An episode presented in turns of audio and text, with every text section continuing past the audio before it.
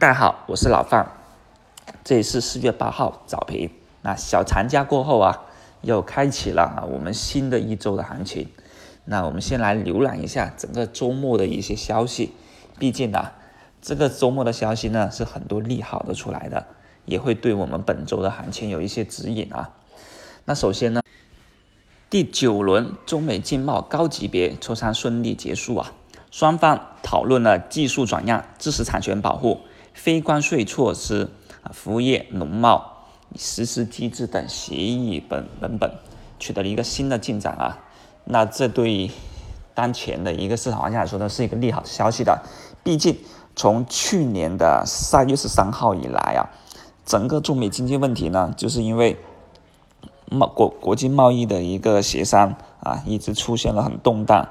虽然说从今年以来啊，整个市场都已经得到了一个修复，所以每一轮的一个协商结束啊，都是有一定的利好的。第二。第二，江苏省的一个化工行业整治啊，最近啊火灾是很多的啊。那现在江苏省这边就彻底的一个整治，关闭三十个化工园和一千多家化工企业啊，以及盐城呢将彻底关闭的一个咸水的化工园。爆炸事件以后啊，真的可以说是一石激起千层浪啊，对于整个化工行业来说是起做整个格局都有一个很大的变化。那我们其实看到，不管是龙浙江龙盛也好。啊，闰土也好，这些分散养料个股啊，都得到了一定程度上的一个上涨。那现在市场在周末进行了轮番的轰炸，轮番的炒作。我相信啊，今天肯定有一个溢价，但是这个溢价呢，老范认为啊，能买得到的，你不一定敢买；买不到的，又是一次涨停继续冲高。所以这个时候，你是不是要更加勇敢的冲进去呢？我是认为啊，能买到的。都不适合买了，这就是消息的一个滞后性。什么意思呢？就当你上周四你已经提前分布局美盘抄进的时候呢，今天就没什么问题。而你上周四美盘不抄的时候，今天这时候再去对这个周末严重发酵的消息去进行炒作，就已经迟了，迟别人一步就步步受制了。所以这是老范对于化工行业啊，对于化工题材的一个分析判断。第三，美欧美市场呢，周末是大涨的，就是在我们放假之前的小周五的时候是大涨的，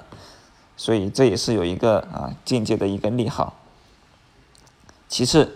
啊商务部啊多措施推进汽车消费，啊新能源汽车啊以及其他的一些汽车消费，这些也都在进行利好。还有长三角的一体化发展规划，那这个呢也就是炒长三角了。那上个星期啊，炒完了上海自贸区上港嘛，也就是区二，现在又炒一个长三角，这就总体说明了现在市场的一些消息啊是普遍利好的。那我们整个大盘的环境呢也是不错，基本面走势也不错，所以上升趋势摆在这里。那我们首先不跟上升趋势作对，那其次也没有一些啊我们所谓的利空的消息影响，所以整个大盘环境呢啊是属于非常强势的。无非我们就参与好一些周期，参与好一些题材啊。那其实上周啊也有一些小周期的切换，比如说首先围绕区块链展开，然后呢新周期又是上海跟物流啊启动涨停潮，然后呢新能源汽车啊大金融化工等等都是龙头参与博弈的一些情况，所以我们就认为啊当前的市场个股炒作没问题，题材炒作没问题，无非啊就是呢。成交量跟指数有一些背离，那这背离呢，都往往在日内就完成了调整，所以背离调整完以后啊，我们还是遵循那点，有调整的啊，小跌小买，大跌大卖，根本就无惧于当前的市场。还有更多的一些，你们要知道，基金现在都在重仓位了，他们的调仓换股不是那么轻易的完成的，都需要一个啊消化。所以现在来看的话呢，指数高开，还是要根据盘面情况来看。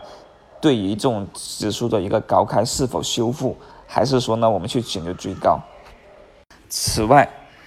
氢燃料啊这条主线我们继续要走啊，毕竟呢题材那么多，但是我们还是有一些好的题材股，我们就在里面去不断追逐。像不管是老范啊一直在持有的雪人股份、变化股份，都是认为呢是一个大周期的个股，我们都会继续持有它。